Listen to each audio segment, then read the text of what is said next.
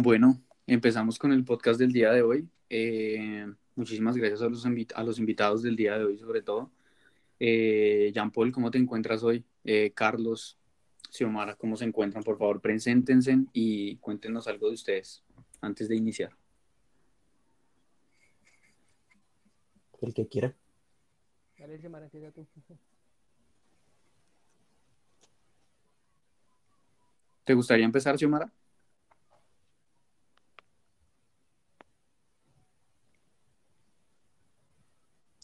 Creo que presentamos un problema de audio. Bueno, el día de hoy nos encontramos con Carlos Martínez y con Xiomara Alarcón.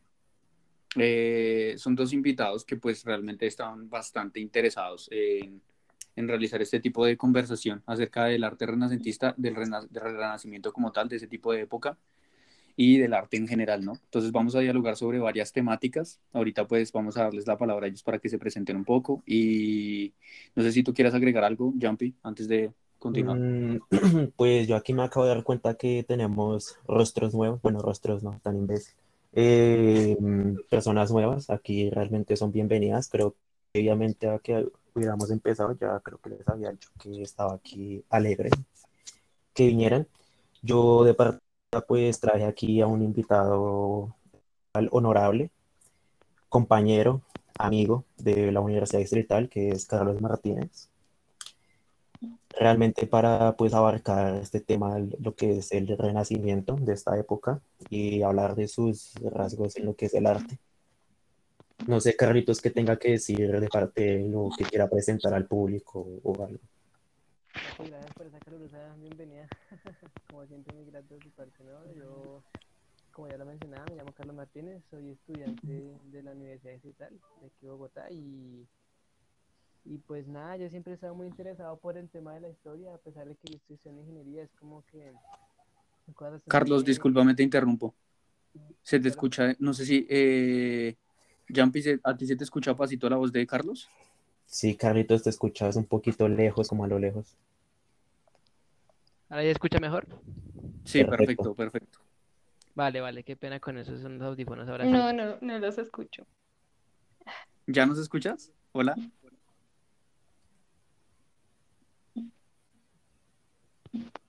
El audio es una belleza. Yo creo que es lo que más amo del podcast. Creo que es la conexión de ella. ¿Será?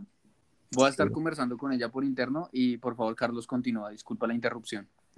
Vale, vale, vale.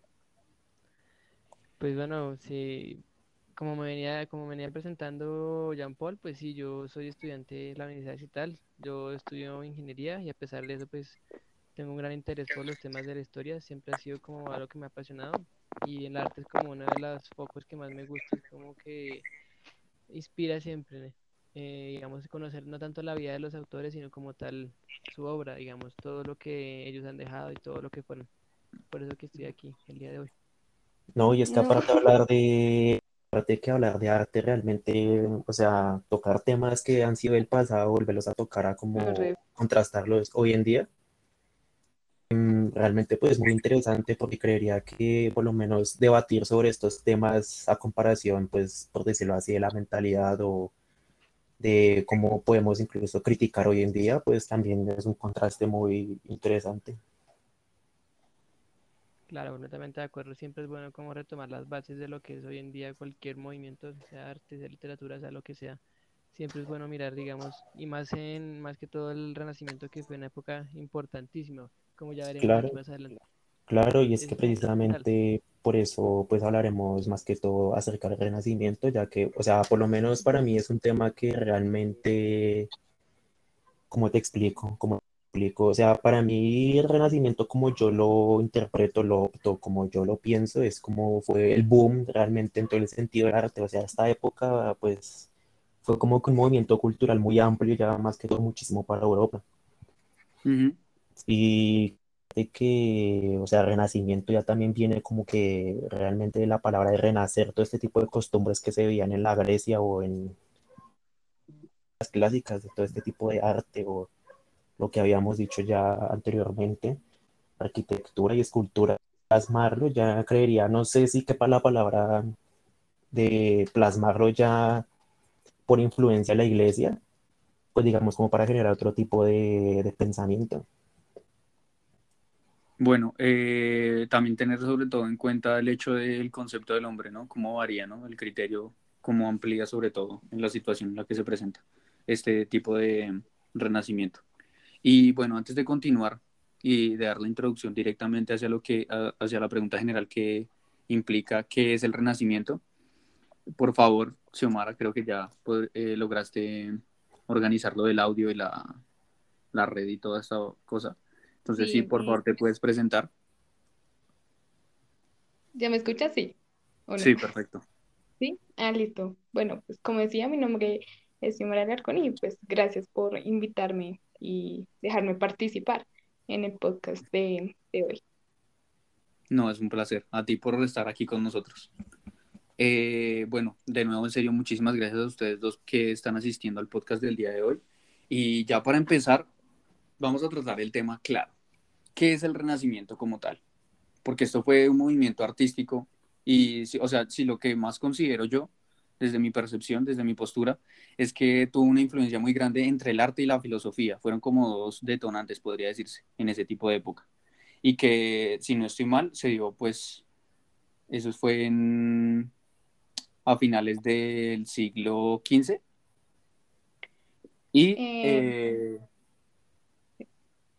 ¿ibas a agregar algo? No, tranquilo, prosigo.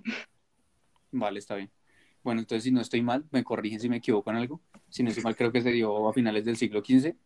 Eh, y pues bueno, esto tuvo todo tipo de influencias, ¿no? Tanto de la Grecia como de la Roma como tal que eso sería influenciado más como la cultura greco-romana, si no estoy mal.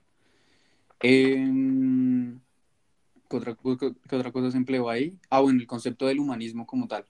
Eso sería interesante para debatirlo en este punto, que me gustaría saber directamente qué consideran ustedes que es el humanismo. No sé quién le gustaría empezar.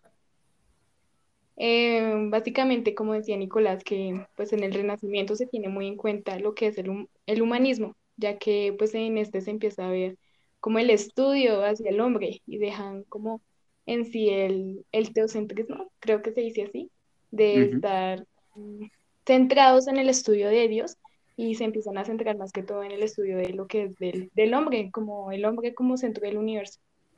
Ok. ¿Alguno quiere agregar algo más? Jumpy, Carlos. Mm, pues precisamente lo que ya dice es totalmente correcto, estoy de acuerdo con ella. Y no sé si, digamos, aquí en este tipo de humanismo, porque, o sea, hablando de renacimiento ya en general, que, o sea, pues voy a tomar un poquito aquí, un poquito del renacimiento para entrar a lo que es el humanismo. Digamos, para el renacimiento fue más que todo una renovación, creería yo, que sobre las, o sea, tanto en las ciencias naturales como en las ciencias humanas. Precisamente aquí entra lo del humanismo. No sé si también aquí, hablando de humanismo, se puede hablar ya directamente de la antropología de si esta pudo tener un avance o se mantuvo intacta. ¿Sería más como una pregunta para que resolvamos entre todos o con una finalidad específica? Creería que es más como una pregunta, no sé, porque mm, me voy a voy a partir de, de la imagen que hizo Leonardo da Vinci del hombre Vitruvio. Sí. Entonces, no sé qué tengan, digamos, más o menos de pensar o si esto tenga alguna especie de relación acerca con el humanismo renacentista y lo que sea, digamos, un avance ya para la antropología o esto se mantuvo intacto ya para esta época. Eh, claro, Carlos, ¿te tomar la palabra. Dale, dale. Qué pena de quitar, tuve un poquito un, un ruido ahí, pero bueno, es algo externo. Eh, pues ya que mencionaba compañero Jean Paul lo, del, lo, de la antropología, pues bastante interesante la, la pregunta, porque es que hay que tener en cuenta que, digamos, todas estas ramas, digamos, sociales humanas, como que sí, la antropología, la sociología, eh, también como tal el estudio de la historia en sí, o sea, el establecimiento de estas ciencias humanas, todas, digamos, que se establecieron como tal, fue más o menos en el siglo XVIII, que les digo yo, 1700, que fue más o menos ya con la edad moderna, que fue cuando se hubo un desarrollo la, la institucionalización, creo que se dice, que hubo como, digamos, una profundización en el desarrollo de estas, de estas ramas, que también acompañado con, o sea, sí, sí tiene bastante que ver lo que pasó aquí con el Renacimiento, porque en esta época tengamos en cuenta que también abarca lo que es el descubrimiento de América y del, del Nuevo Mundo. Entonces eso lo que hace es abrir más la brecha del hombre europeo y además la brecha, digamos, de qué es lo que queremos, digamos, descubrir de otras culturas. Porque, digamos, la antropología empezó siendo como el estudio de otras culturas diferentes a las occidentales, como les decía, como en el siglo XVIII. Entonces, sí, eso es como, este renacimiento es un inicio, es como, sí, es un, inicio, un preámbulo bastante fuerte de lo que posiblemente serían estas ciencias humanas. Ok, perfecto. Vale, yo creo que para continuar, que es un tema que me gustaría tratar, es el hecho de cómo se contrapuso la idea de la religión, de cómo se supera el hombre y empieza a tener un criterio totalmente más, podría decirse que racional acerca de lo que, de lo que implica la verdad acerca de una religión. Porque si no estoy mal, el, humanismo como tal también constata ese tipo de desapego hacia lo que directamente mencionaba Xiomara y si no estoy mal también Jumpy, que es directamente ese desapego de la religión, una creencia pura en el sujeto como tal. Entonces, no sé ustedes qué piensan acerca de ese criterio que se forja parte de, un sujeto en ese tipo de situación. Pues yo hablaría, digamos, o sea, desapego del hombre hacia la religión, no lo creería tan así, ya que no sé si aquí entra el tema de que, digamos, incluso hubieron muchos artistas que también pudieron haber estado influenciados, influenciados por la religión y que básicamente se inspiraran en realizar otro tipo de obras ya independientes a las que se tenían pensadas hacer en esta época ya renacentista. Ya no sé realmente si hubieron muchos, hubieron muchos artistas, muchos autores aquí para esta época que como que se fijaban más que todo como que en plasmar la imagen del hombre, ya sea en, una, en lo que se lo que hizo incluso Miguel Ángel, ya en sus esculturas del hombre y todo eso, de, demostrarlo como siempre, se o sea, como se cree que la iglesia, creo que también entra lo que, el tipo de que, perdón, el tipo de que el hombre se desapega de, de la iglesia a la religión, era ya que pues la religión tiene como que una idea de que, que el hombre esté desnudo pues no se puede ser considerado un pecado no sé si aquí en el Renacimiento el, hombre, inclusamente, incluso, rompa este tipo de idea y ya plasme la idea natural del hombre en un tipo de escultura o en una pintura. Es que yo considero, yo considero que cuando, cuando yo me refiero o implico el término de desapego hacia la religión, es por el libre pensamiento que se empieza a gestar, porque considero que la, el, nuevo, tipo de, de pensamiento que enriquece ese tipo de sociedad ya es con otro tipo de concepciones acerca de la realidad o lo que ellos perciben como que realmente es un conocimiento puro, ¿sí me entienden? Entonces creo que realmente para dar un paso al frente y tomar también la base del renacimiento para embarcarse pues en, en el ámbito del arte y de la filosofía como tal, es necesario dejar a un lado de cierto modo la religión, puede que no del todo, pero sí se necesita dejar a un lado para poder enriquecerse de otro tipo de conocimientos no sé si. Sí, estoy de acuerdo. Y de hecho. Carlos eh, ¿quieran aportar algo? Dime. Si quieren aportar algo, por favor. Sí, que mm, estaba diciendo que eh, pues el renacimiento se dio pues em, en la edad moderna y pues que de la edad media pues venía como un periodo de oscuridad y todo eso y pues también que la Edad Media se tomó mucho en cuenta como los pensamientos de, mm, de la religión y eso estaban muy, muy apegados a eso y pues gracias a, al Renacimiento pues ya se fueron como separando y creando otros tipos de pensamientos, como dice Nicolás, hacia, hacia el hombre y a estudiar otro tipo de ciencias como la filosofía, la medicina, creo que también. Eh, y ya. Carlos, ¿quieres agregar algo? Sí, claro, eh, ya que mencionas, digamos que eh, evidentemente el humanismo sí, y todo el tema del renacimiento eh, muestra una necesidad de desapego a la religión porque pues toda la Edad Media, edad cristiana incluso se puede llamar, fue digamos que opaca por, no solamente por la imposición del cristianismo, sino por la prohibición a todo tipo de conocimiento, pues por lo mismo la oscuridad. Sin embargo, el Renacimiento, como ya abordaremos tal vez con algunos eh, autores, algunos pintores, nos tenemos cuenta que que bastante de ellos tenían, tenían como sus obras muy enfocadas aún al tema religioso, digámoslo. Pero también, eh, también tenía mucho que ver, digamos, con el tema económico, porque también, como sabemos, ellos tenían muchos mecenas, muchos patrocinadores, de los cuales mayormente eran o políticos o, o digamos, eh, papa. Entonces, esa, digamos que esa fue una transición que igualmente después sí fue, sí fue crucial como para que se desapegara a esa religión, pero digamos que fue una etapa de transición, consideraría yo. Ok, me parece. Jampi, ¿quisieras agregar algo o continuamos? Yo realmente estoy supremamente en la duda sobre el tema en el que aún, o sea, estoy en la duda existencial todavía. O sea, nunca pensé llegar a este tipo de dudas de llegar a apoyar a la iglesia incluso. Ah, por, digamos, hablar de que llegué a desapegar de la religión realmente para el renacimiento, si fue realmente así o no fue así. Porque, ¿qué pasa? O sea, yo aquí quiero tocar un poquito ya más del tema de lo que es la arquitectura. Y cabe resaltar que, o sea, esto es un movimiento que se viene en Europa y sabemos que Europa puede considerarse como un continente de los más y ya sabemos que partimos de que este movimiento renacentista viene después de la Edad Media, donde sí fue como que, por decirlo así, una época oscura por lo de la religión y este tipo de cosas que vienen relacionadas con ella. Pero ¿qué pasa? Digamos, hablar de, o sea, empezando tocando el tema de la arquitectura, el Renacimiento, o sea, parte o nace ya en Italia, más concretamente en Florencia. ¿Y qué pasa? Quería tocar el tema de la arquitectura, es porque o sea, se toma este tipo de idea ya clásica, lo que se veía en Grecia, la época greco-romana. ¿Y qué pasa? Usan este tipo, lo que se llama arquitectura gótica para edificar y digamos, o sea, ¿cómo te explico? Sí, básicamente es edificar ya otro tipo de iglesias, catedrales, precisamente para la iglesia. Y creo que es una arquitectura que incluso hoy en día se sigue, incluso que yo soy realmente partidario este tipo de, de proyectos que hacían incluso muchos artistas. Entonces, si realmente hubo un desapego del hombre hacia la religión, entonces, ¿por qué crear un tipo de edificación donde realmente se iba a alabar a alguien?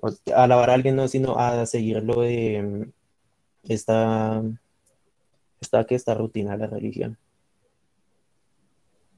Bueno, pues yo pienso algo que me parece bastante interesante y, y, que pues parte también, como tú lo mencionabas, de donde se gestó directamente, pues eh, en Italia, durante aproximadamente sí como el siglo XIV aprox, diría yo. Sí, en Florencia, eh, si no estoy mal, Roma, Venecia. También, o sea, también hay que tener en cuenta sobre todo los exponentes que aparecían allí y el tipo de ideologías que consagraban. Por ejemplo, yo qué sé, si no estoy mal, ahí también estaba Dante Alighieri. ¿Sí me entiendes? que también es como el hecho de, fijar algún tipo de conocimiento acerca de lo que es la religión, pero transformarlo. Y eh, pues que directamente algo que consagra las características del humanismo es el antropocentrismo, si no estoy mal. Entonces eso también, si no es, o sea, si no es una oposición directamente hacia el pensamiento teológico, entonces, ¿qué sería? Porque yo también la, realmente me parece muy acorde lo que, lo que mencionó Carlos, que era una etapa de transición, que sí, eh, pues como yo lo tomo, es como algo que está denotando o está haciendo connotación para relevancia a futuro de algo que va a suceder sí o sí. Entonces, en ese paso, en ese proceso que se está llevando, realmente sí, está, sí se está generando un desapego. No del todo, pero sí está prácticamente emergiendo. No sé si quieren agregar algo acerca de ello. No, la verdad no, totalmente de acuerdo. Carlos, compañero. Mm, pues lo estoy pensando y pues la pregunta de Jean Paul es bastante como, como que siempre cuestionando todo, hombre, ¿no? Está muy bien. Eh, es que le dijera yo, a ver, eh, lo que sí, lo que decía y que Nicolás me, me, me reforzó lo de, lo de la etapa de transición, que igualmente tenga en cuenta que para ese, para ese para esta época igual en materia digamos de sociedad, materia política, digamos que el desapego a la religión no fue un desapego como total, ¿sí?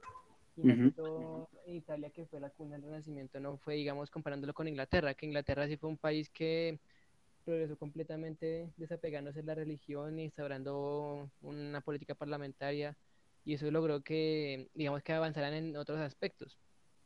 Que por eso yo también como que diría que la religión fue algo un mal necesario para que este renacimiento también floreciera, o sea, mal necesario en el sentido de que para que se destruyera, es lo que quiera decir. Vale, Mm, ¿quieres, correcto. ¿quieres agregar algo, Jampi? Yo aquí quería preguntarte a ti, Carlitos. ¿Tú crees que, digamos, en este periodo de renacimiento, en estas épocas más concretamente, puede que la gente, digamos, em, ¿cómo te explico así? O sea, como estaba viendo la gente, digamos, este periodo de renacimiento nace es porque el hombre tiene la duda de si seguir pegado a la iglesia o, de, por decirlo así, querer independizarse a futuro y querer plasmarse o centrarse solamente en él. Sí, por supuesto, esa digamos que es como la consigna, podríamos decirlo, de, de este movimiento. Y eso también lo podemos ver ya con los avances científicos, que si bien son un poquito ya al finales del Renacimiento, son importantísimos para ver de que el hombre ya se estaba cuestionando de que, bueno, ¿por qué tenemos que estar creyendo precisamente lo que nos dice, lo que nos dice la, la iglesia de cómo funciona el universo y cómo existimos y si digamos que por observación, por intuición, por el desarrollo método, por el posterior método científico, nos damos cuenta de que realmente no, no es como nos lo pintan. Entonces sí, eh, eso es como que la, como que el, ser humano siempre, o que el ser humano siempre es una persona que está cuestionándose constantemente todo, como lo físico, siempre se cuestionan todo y buscan derrumbar la teoría del anterior para pues siempre buscar llegar a una verdad más absoluta. Entonces sí, siempre, eso siempre es un, un constante devenir de eso. Claro, sí, tienes total razón en eso. Pasa que también es otra duda que existencial que tengo. Hablar de este tema me inquieta realmente bastante.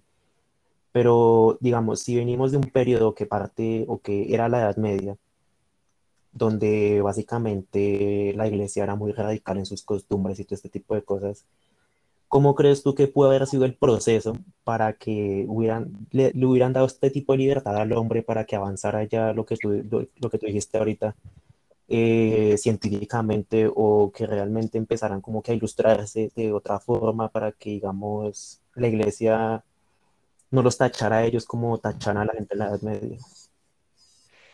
Esta pregunta siempre es complicada, sería buena hacerla para todos en general porque es, yo siento que también tiene parte como de lo que, que considera uno como una especulación, porque tiene que un desarrollo bastante profundo y, y, aun, y a pesar de todo en esa, en esa, época hubo persecución por lo mismo, sabrá que por lo menos Copérnico creo que, fue, creo que murió por lo mismo, por, por cuestionar uh -huh. esto. Galileo también incluso fue obligado a llevar al exilio y prácticamente casi que condenado a muerte, pero no, al final no por, por estas creencias. Entonces, y, no sé, bastante complicada la pregunta. Mm, Ya, y tú, Xiomara, ¿crees que pudo haber una especie de transición o proceso para que, digamos, la iglesia soltara al hombre de esta forma y lo dejara, digamos, llegar a sus propias conclusiones o quería de esta forma como lo hizo en esta época?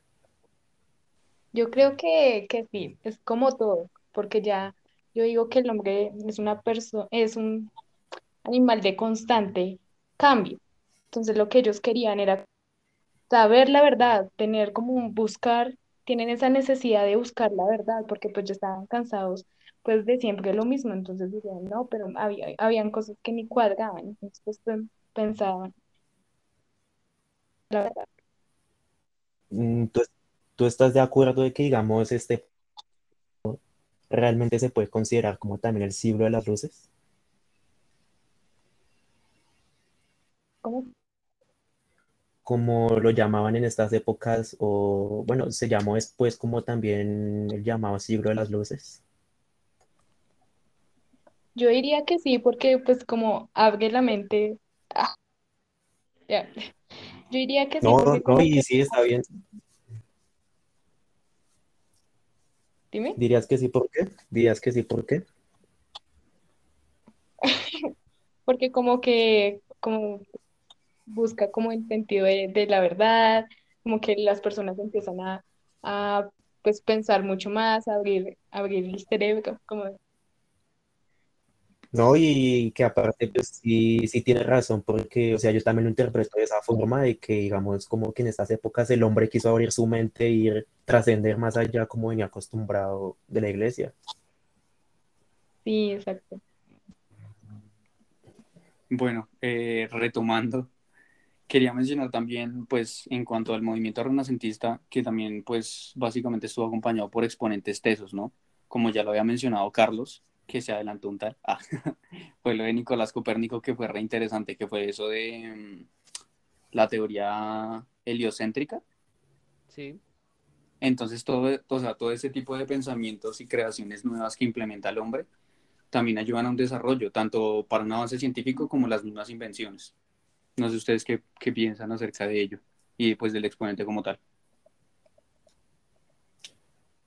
Yo el exponente como tal, digamos, lo podría profundizar, digamos, puede ser un poquito más adelante, pero si tú quieres entrar en el tema de artistas, ¿por qué no empezamos por considerarse así el pionero en este tipo de, de temas que fue Leonardo da Vinci, que también realizó muchísimas investigaciones y avances para lo que fue la arquitectura, incluso también lo que era la pintura.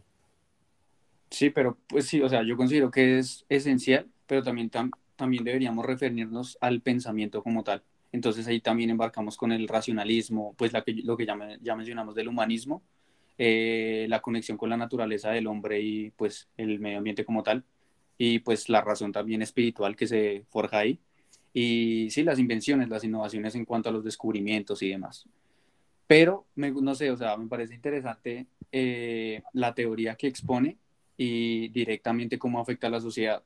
Porque pues es que si tú estás brindando una idea hacia un pueblo, hacia un público en específico, eh, la respuesta no va a ser eh, totalmente de aceptación, va a haber una negativa. Entonces esa negativa se podría encontrar en el qué. ¿Ustedes creen que la teoría que planteaba él directamente generaba una oposición con la iglesia? Yo dejo que Claro. respondan ellos. No, sí, claro, claro, eso genera una parte negativa porque, bueno, porque el de la iglesia siempre como que instauró, bueno, siempre como que tuvo apegada la del, la del- creo que se llamaba geocentrismo, ahora no me acuerdo que era la tierra del centro. Y pues digamos que era una concepción bastante arcaica, ya muy antigua.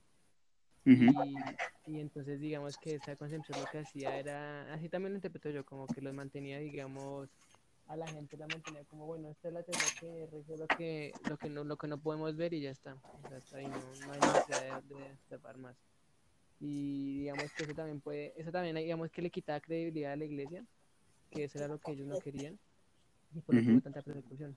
Porque necesitan mantener, digamos, su, su, su imagen, pues. Ok. Xiomara, ¿te gustaría agregar algo? Eso es de ahí abajo.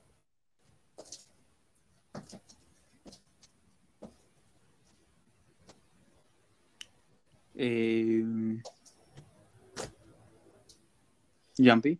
¿te gustaría agregar algo?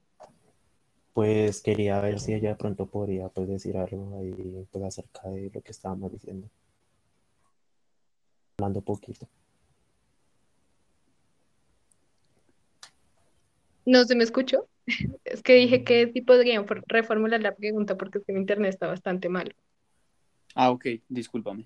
Eh, pues estábamos hablando de la teoría de, de Copérnico, eh, la heliocéntrica, si no estoy mal. Eh, y estábamos hablando que si esta directamente tendría repercu- repercusiones en la iglesia y cómo directamente pues implicaba una repercusión para ellos esto. Uy, la verdad me cortaste, no, ni idea. No, pues o sea, yo creo que realmente, como para reforzar el pensamiento, es el hecho de, de pensar que había un dogma, ¿no? Había una doctrina en cuanto al pensamiento de la religión y todo eso que se saliese o se, expon- se exponiese de una forma contraproducente para ellos generaría problemas, ¿no? Entonces ese tipo de problemáticas que no afecta directamente a la sociedad, sino directamente al clero y toda esta vuelta que se manejaba, eh, entonces ya tergiversa lo que ellos consideran como una verdad. Entonces es algo que es más como manejable y podría decirse que se puede indagar por lógica a raíz de lo, de lo básico que conocemos de la religión. Y retomando, eh, pues también me gustaría hablar del racionalismo y de cómo el racionalismo también tiene, podría decirse que una concatenación de hechos eh, en cuanto a la naturaleza como tal, o la percepción de naturaleza que tenían los seres humanos en ese entonces. Entonces, no sé ustedes qué piensan del racional- racionalismo en esa época. Pues ya sabemos que el racionalismo fue básicamente que le permitió al hombre pensar, razonar y abrir lo que estábamos diciendo ahorita. Mirar más pero allá, mirar más allá de lo que ya estaban acostumbrados a lo que era pues el, de la época que venían, que era pues la oscura Edad Media, ya tú sabes. Ok, pero también debemos tener en cuenta el hecho de la libertad que se le dio a las demás personas para poder adquirir conocimiento, porque antes existía esa limitación en cuanto a la Edad Media. Claro, y de hecho, Entonces, eso, de ese hecho- plus realmente qué implica para la sociedad. Porque es que es razonar, pero razonar sobre el qué. Porque si empieza a generarse el humanismo, lo que dijimos de la naturaleza, eh, todo lo que hemos mencionado antes, los descubrimientos, todo este tipo de, de creaciones que se, se empezaron a gestar con- a, a través del tiempo.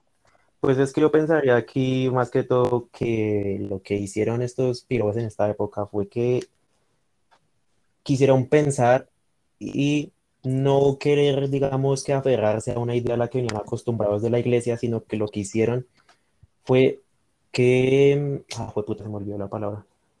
Espera, espera, espera. Estoy procesando que estoy aquí solucionando aparte un problema conyugal.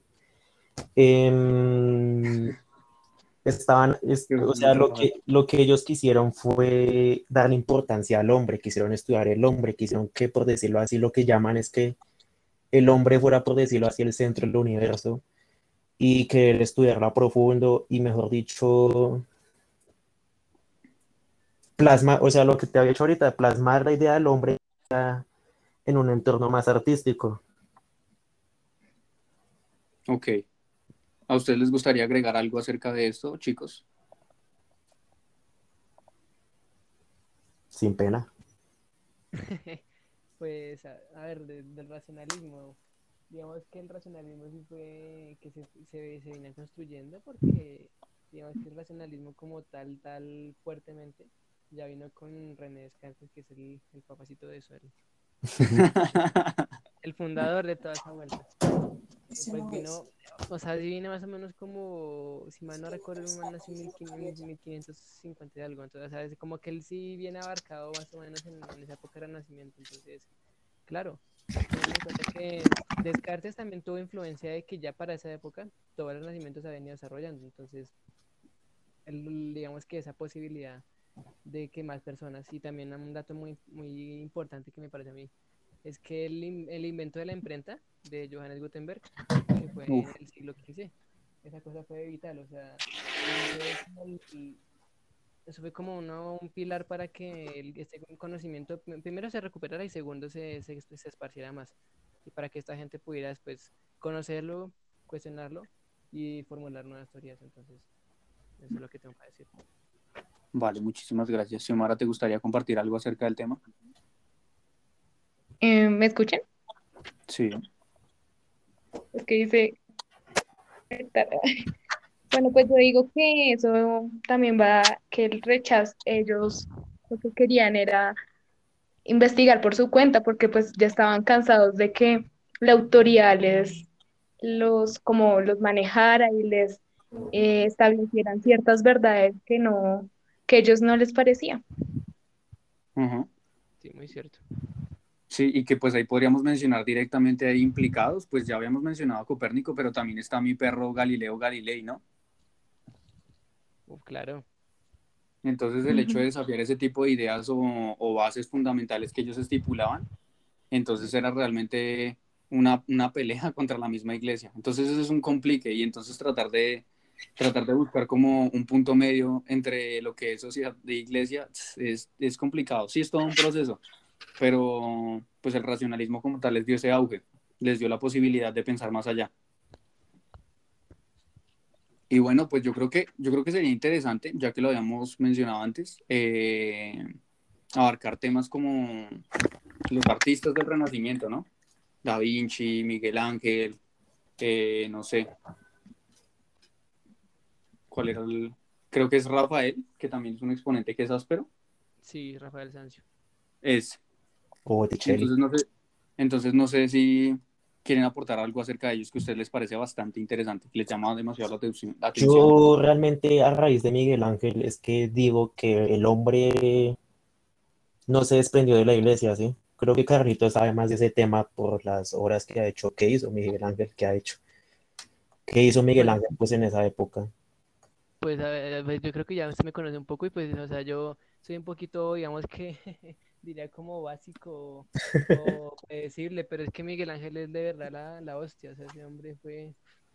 Ustedes miran la historia de Miguel Ángel, Dios mío, ese, ese tipo fue impresionante.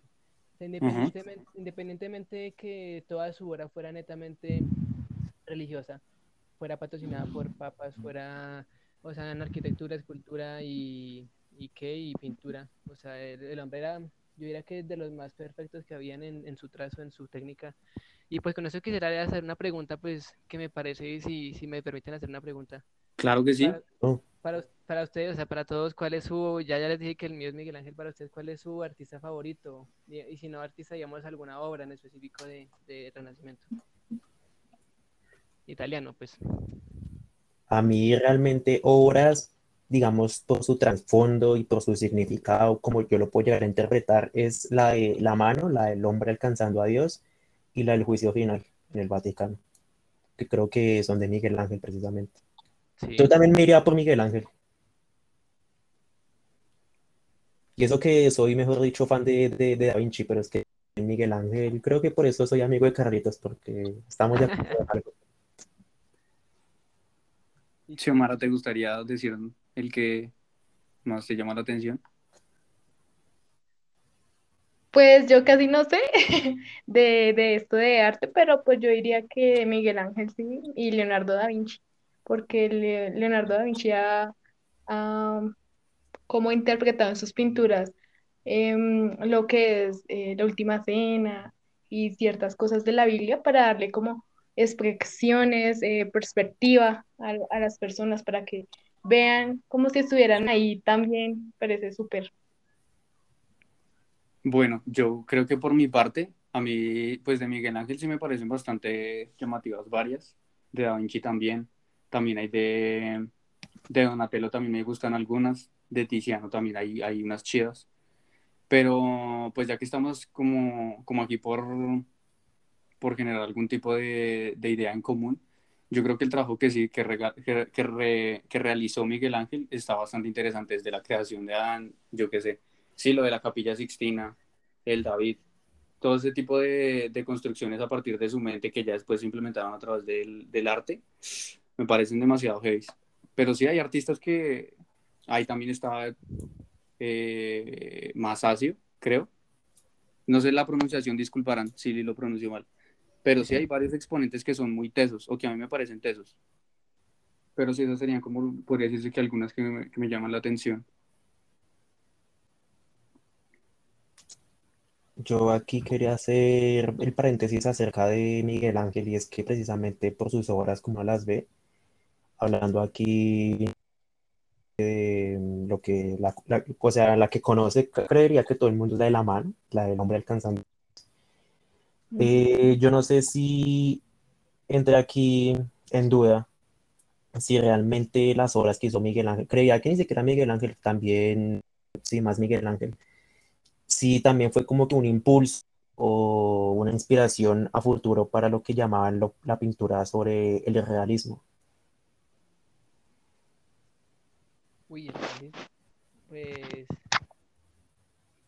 digamos que yo no tengo tanto conocimiento de, de tanta teoría del arte, pero, pero sí, yo, yo, yo, yo le diría que sí, hombre, y, y aparte de eso que, como lo veníamos hablando en el punto anterior, las obras de, las obras que de Miguel Ángel tienen un toque muy especial y es que, a pesar de que sean religiosas, son muy humanistas, son muy antropogénicas porque resaltan más que todo la virtud del hombre con respe- en, en un ambiente netamente religioso, como que destacan siempre al hombre, como la que dice, siempre se me olvida el nombre de, de la mano de Adán y Dios, o sea, mostrando como el contacto entre el hombre y, y, y la deidad Dios. Y Claro, así también Sí. que a todo, o sea, Miguel Ángel fue el que empezó a mostrarle, el- como que a mostrar que el ser humano realmente predominaba contra la religión en el arte. O sea, Sí, que- también como el espíritu divino pues entraba en el hombre, pues, como una fuente de inspiración humana.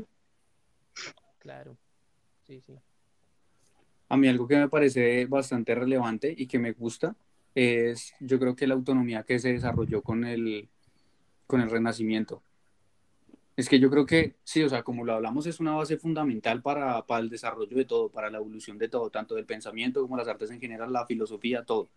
Pero no sé, no sé si de qué forma se podría ahondar en, en el arte, en cómo realmente esto genera esa autonomía cómo se gesta ese tipo de autonomía, porque es que sí, o sea, si hay como un estudio de, yo qué sé, de la naturaleza como tal en conexión con las artes, que eso también es bastante chimba, pero del arte en general, porque es que sí abre los polos, pero también genera cuestionamientos hacia el mismo eh, intérprete de dicha obra.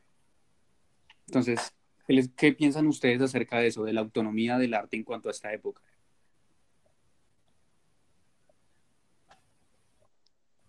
¿Qué piensan? ¿Qué piensa? A ver, ¿qué piensa usted? A ver, Jean Paul. No, porque yo siempre estoy aquí hablando, o No, sea, no, no, no ¿qué estoy diciendo, no estoy, no Cuéntanos. estoy- o sea, no estoy diciendo yo hablar como la cogen conmigo, claro, como yo no sé ni mierda, no mentiras. No, No, o aquí no hay ninguna verdad, aquí no hay ninguna verdad absoluta. Aquí solamente nos reímos un rato y compartimos lo poco que sabemos. De hecho, ellos están más informados que yo. Realmente yo sí del Renacimiento no es que sea la verga. Pues, no sé, Carlitos y Omar aquí quisiera, pues, Yo digo que cómo se genera esa autonomía es como en las pinturas, en el arte, para ver que, mm, como decía antes, que la perspectiva, que, que mm, digamos, eh, los eh, artistas de esa época se ponían a, a pintar, a dibujar, a pintar eh, lo que era la ciudad de...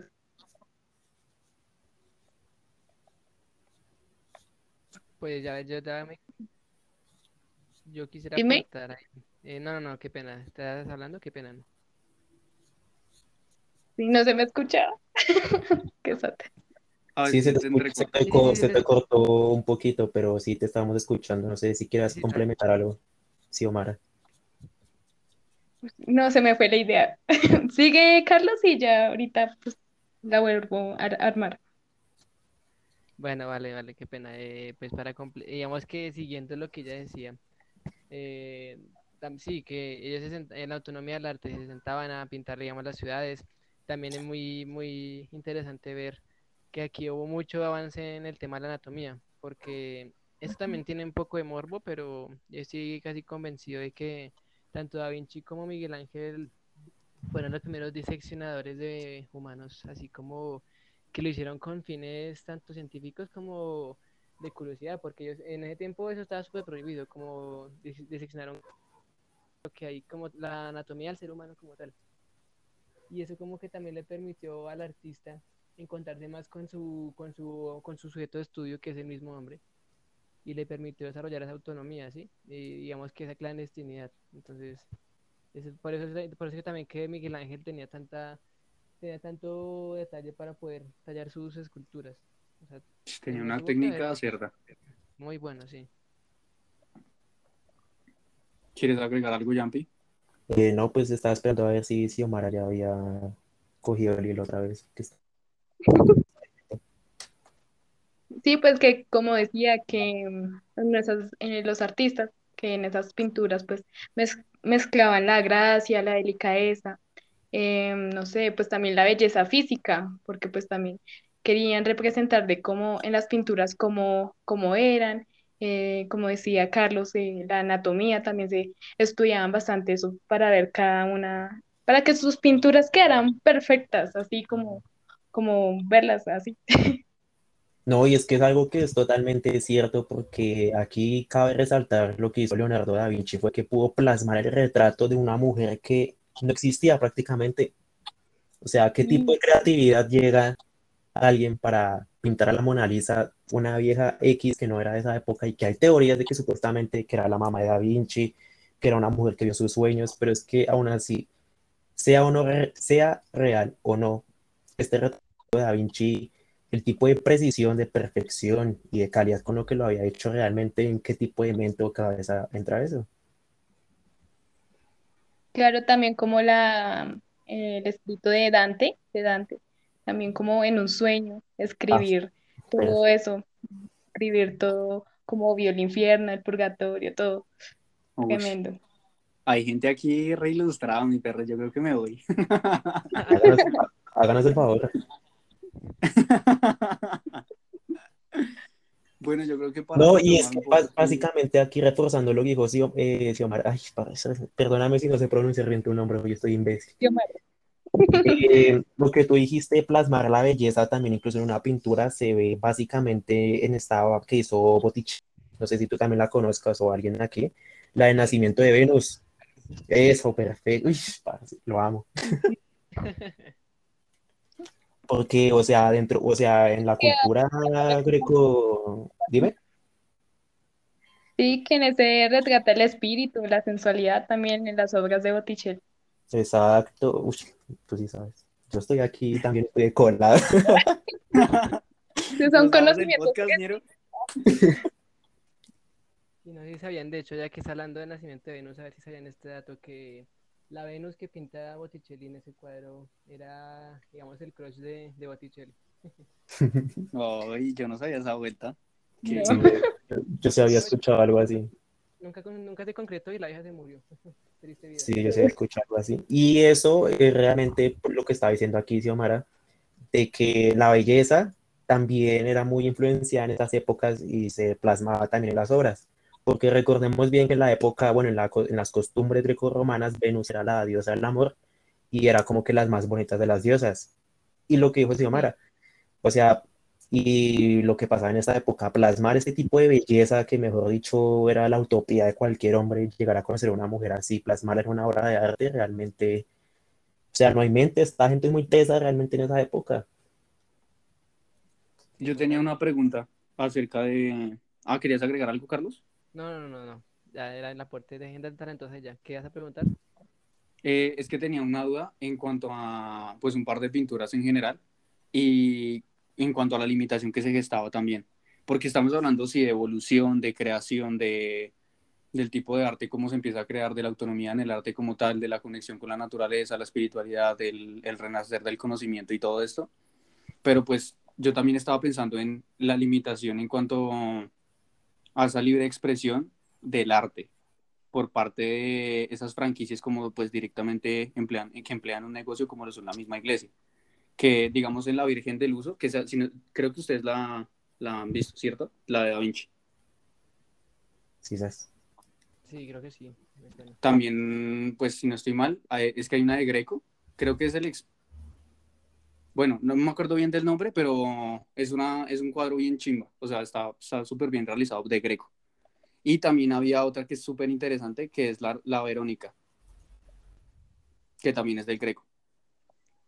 Pero entonces yo pensaba directamente en cómo todo esto se termina forjando en un mismo negocio, que ya no termina siendo eh, un hacer por amor hacia el arte, sino simplemente una creación con, con base en, en una paga, en una remuneración monetaria. Entonces, ¿ustedes creen que realmente eso se afectó a ese tipo de época? ¿cómo es la pregunta? O Más que- remuneración monetaria, yo diría que reconocimiento. ¿Reconocimiento, tú crees? O sea, pero no hay ningún tipo de limitación como tal. Como una limitación. Yo digo que sí, en todo, en todo hay una limitación. Pero pues ya, no sé. No, Sí, sí es cierto. Carlos. Sí, sí Pero es cierto entonces- que, sí es cierto que hay una limitación, o sea, primero sí reconocimiento porque pues marica, estamos aquí, incluso, vea, vea nomás el ejemplo, estamos aquí hablando No, claro, cosas. obvio. Ellos trascendieron gracias a sus obras. Claro, pero marica. realmente podemos hablar de que ellos pudieron haber creado algo más si no, No, hubiese es- tenido esa limitación en cuanto a un negocio, porque un negocio es el que realmente les facilitó eso, esa exposición ante el público. ¿O no? Pero lo que está realmente diciendo Xiomara es totalmente cierto. Ellos se establecían un límite, marica, porque incluso hay proyectos que Da Vinci no sacó a la luz precisamente por eso. O Sí, exacto, yo creo que tendrán sus, sus guardados para allá. Exacto, exacto. Hubieron proyectos que Da Vinci no sacó a la luz, a la luz, ya sea porque realmente no están en la mente humana, o porque él está, o porque él en su época él dijo a mí, ¿quién putas me está pagando yo para qué voy a difundir esto? Entonces, sí hubo un límite. Ok, ¿alguno quiere agregar algo más acerca de ello? Eh, sí, claro, eh, lo que decía Jean Paul de, de Da Vinci, porque es que Da Vinci fue un personaje que se caracterizó por dejar muchas cosas inconclusas, porque, o o sea, él, él digamos que se enfocaba en pintar, un, lo- le, le encargaban pintar un cuadro y después lo mandaban, que yo sé qué sé yo, a un proyecto de ingeniería. a- el man luego se encerraba a hacer sus diseños así súper extremadamente locos. Y entonces el man siempre, siempre dejaba inconcluso todo por lo mismo, porque es que nunca por encargos, porque es que lo que yo les decía antes, eso era mucho por encargos, salía el arte de ellos, eso era, era el negocio pues. Entonces esa limitación siempre ha estado ahí, claro. O sea, esos artistas, yo creo que si cogiéramos a un Miguel Ángel o a un Leonardo a día de hoy, con el mismo, el mismo talento, o sea, traigamos el talento de ellos, pero traigamos al contexto de hoy, yo creo que serían, digamos, artistas callejeros o, digamos, artistas, digamos, de estilos urbanos, pero muy tesos, o sea, con talento muy sí. grande, pero con otra mentalidad, o sea, es- tiene mucho que ver eso, claro. Vale, ok. Bueno, retomando de nuevo, ya hablamos de, de las artes, hablamos de varios tipos de pensamiento que se caracterizaban en este tipo de época. No sé si ustedes quieren mencionar un actor o un, no un actor directamente relacionado con, con la actuación, sino como un exponente, básicamente ahí está el término, eh, que también haya sido importante, que haya dado un plus a este tipo de época, que no lo hayamos mencionado.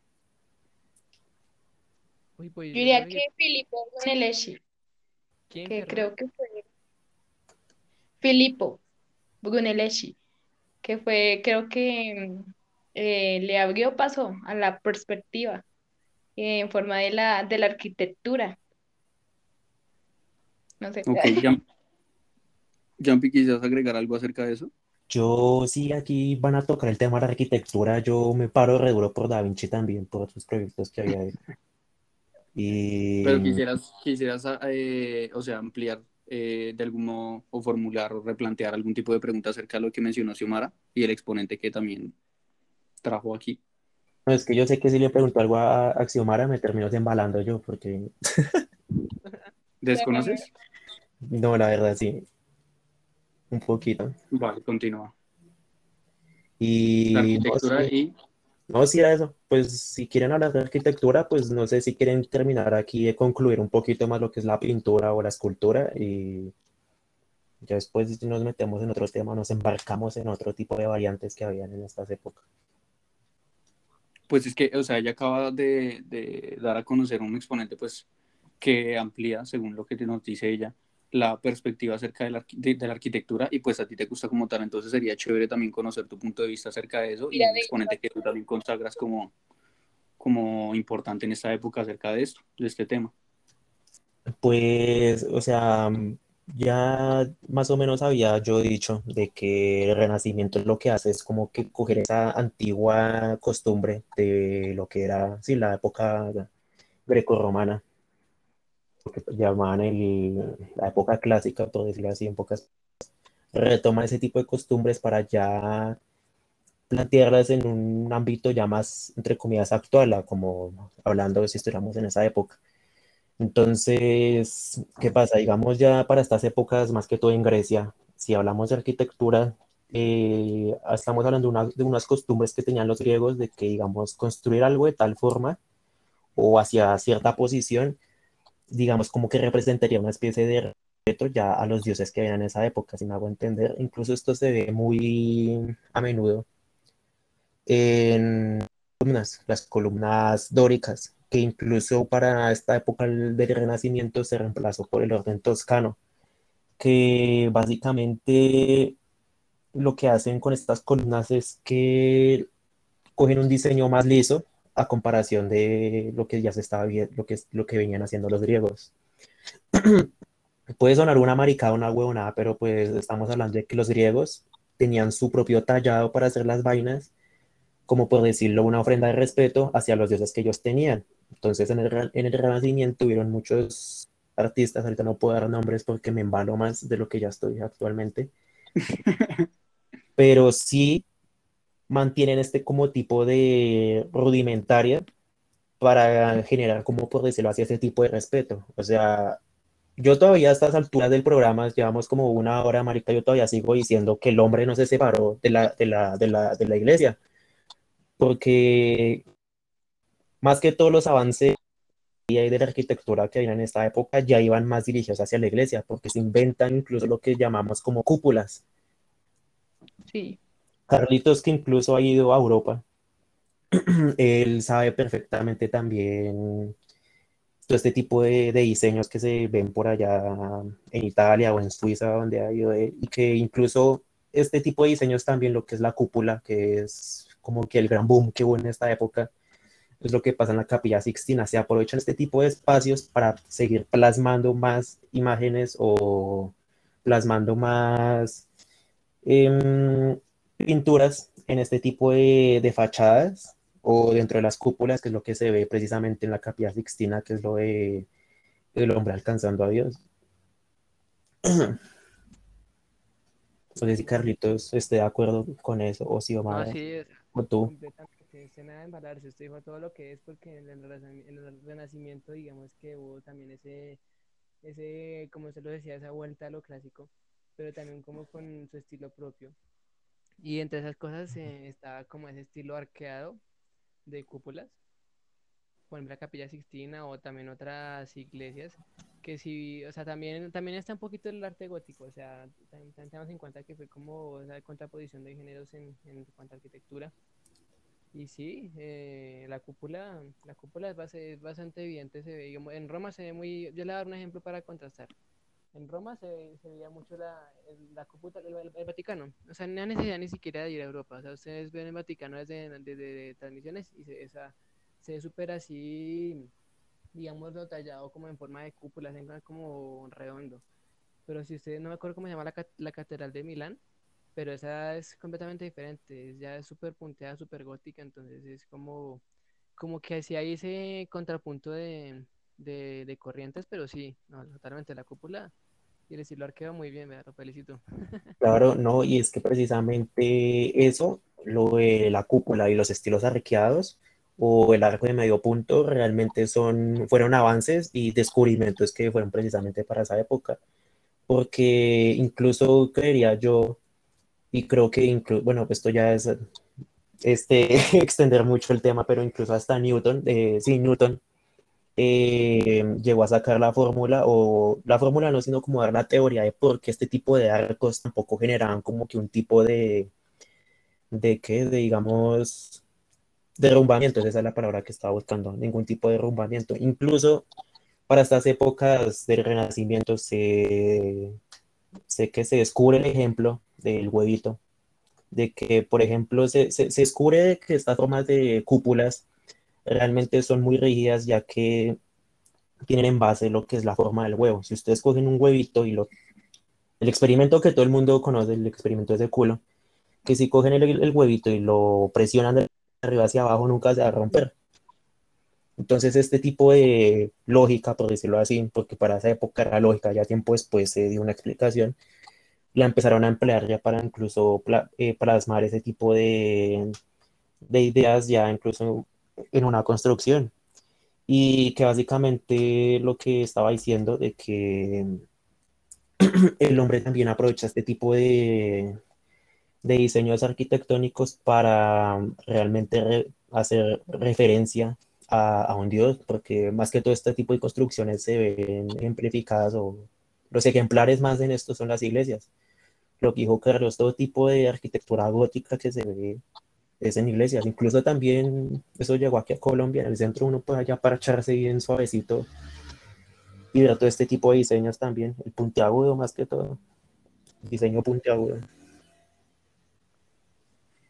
Bueno, no sé si quieren agregar algo más acerca de la arquitectura. Yo sí, realmente en la arquitectura no, no podría opinar mucho. Conozco algunas como bases o algunos, algunas construcciones representativas, pero no puedo ampliarme sobre el tema porque realmente me, me termino perdiendo. un andén, solo conoce un andén. Pues. Pues yo diría que sí, que de acuerdo que, que los artistas y eso también se aprovechaban el espacio de las cúpulas, de las iglesias, más que todo, pues combinando el espacio, la figura, que esto también fue un logro fundamental para el arte de, de, en el Renacimiento. Claro, y es que yo creo que, yo creo que, no, y es cierto lo que estás diciendo, porque yo creería que estos piros también cogieron mucho reconocimiento, fue porque primero, o sea, marica, la supieron hacer, o sea, yo hablo aquí ya, aquí libremente, pues de lo que estoy pensando, ya no voy aquí a analizar cosas, mentiras. Pero digamos, estos piros lo que hicieron fue, pensaría yo que se motivaron el resto para levantar una estructura que llamara la atención de todo el mundo, o sea, una iglesia, sabían que la gente en esas épocas mantenía esta costumbre de ir a la iglesia, ¿Y qué hacían? Marica, ¿dónde estaba la publicidad que esos piros hacían? En las paredes, en los techos, marica, porque allá aprovechan ese espacio para pintar las huevonadas y marica, ahí todo el mundo empieza a coger reconocimiento. Ok, tienes, bueno, eso tiene mucho sentido. Porque, de ¿qué pasa, hecho- marica? ¿Qué pasa, marica? Si usted ve las iglesias, pero, marica, las iglesias re viejas, huevón, ¿cómo también se podría decir que representaban la figura de Dios, entre comillas, huevón, a través de los cristales? Yo no sé si usted más o menos se ha dado cuenta. Entonces, Sí. creería yo que generar un diseño a mano, lo que era la pintura, en una pared, en un muro o en el techo, realmente dejó de lado todo ese tipo de, organizar un tipo de cristal para darle una figura a alguien, porque incluso eso también se ve en iglesias aquí en Colombia, aquí en Bogotá, creo que en la Catedral Primaria de Bogotá, no sé, no sé, no ido muchas iglesias aquí en Bogotá, pero sí se ve, sí se ve que aún así se mantiene ese tipo de rutina, de costumbre que a través de los cristales trataban de plasmar la idea de, de santos y de distintos personas de la Biblia, personajes bíblicos y, y así. Sí, y que pues si no estoy mal, creo que algo que se puede mencionar ahí también en cuanto a las construcciones y todo esto, era el hecho de, de una implicación de la investigación acerca de la luz diáfana, si no estoy mal, que también se implementaban ese tipo de, pues directamente con, con el énfasis de generar otro tipo de contrastes dentro del de la misma construcción y que da otro tipo de, otro, otro sistema de luces. Entonces, no sé si me estoy equivocando ahí, pero creo que también se, se hizo algo acerca de eso con la luz diáfana. Sí, sí, es cierto. Y bueno, retomando, eh, no me acuerdo qué otra cosa yo les iba a decir. Ah, parce, yo tenía algo que decirte hace rato ahorita, que lo habías mencionado, y que quiero quitar esa duda, porque es que no sé si la podemos resolver entre todos o que solamente yo la tenga, pero yo sí, o sea, es que lo que mencionaste ahorita acerca de que se utilizaban a la religión como un comodín para ellos también poder postular su, su arte y enriquecer todo ese tipo de construcciones con base en lo que ellos realmente querían expresar. Y pues sí, la manifestación artística, eh, realmente sí estaba el desapego hacia la religión, porque es que yo, o sea, como lo habíamos dicho, que sí era una transición y todo esto, pero hasta qué punto podemos llegar a consagrar que realmente eh, denotábamos un hecho ya separado de la religión acerca de eso. Si era una transición o podríamos hablar de una separación esporádica. A ver, ¿qué tiene todo eso?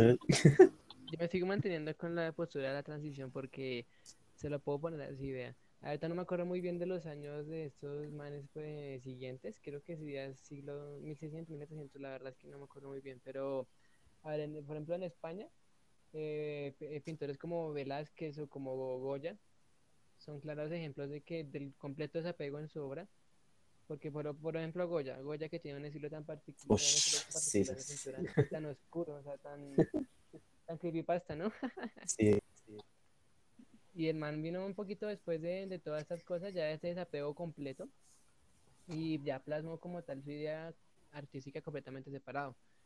Ya también, digamos, les doy, un ejemplo que conozco, era alemán, de, que, creo que era el Bosco, creo que se le llamaban al, al- eh, era holandés, perdón, el, el pintor.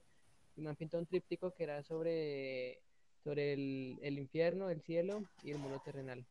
Se llama El Jardín de las Delicias, se llama si de pronto lo conocen o para que lo busquen.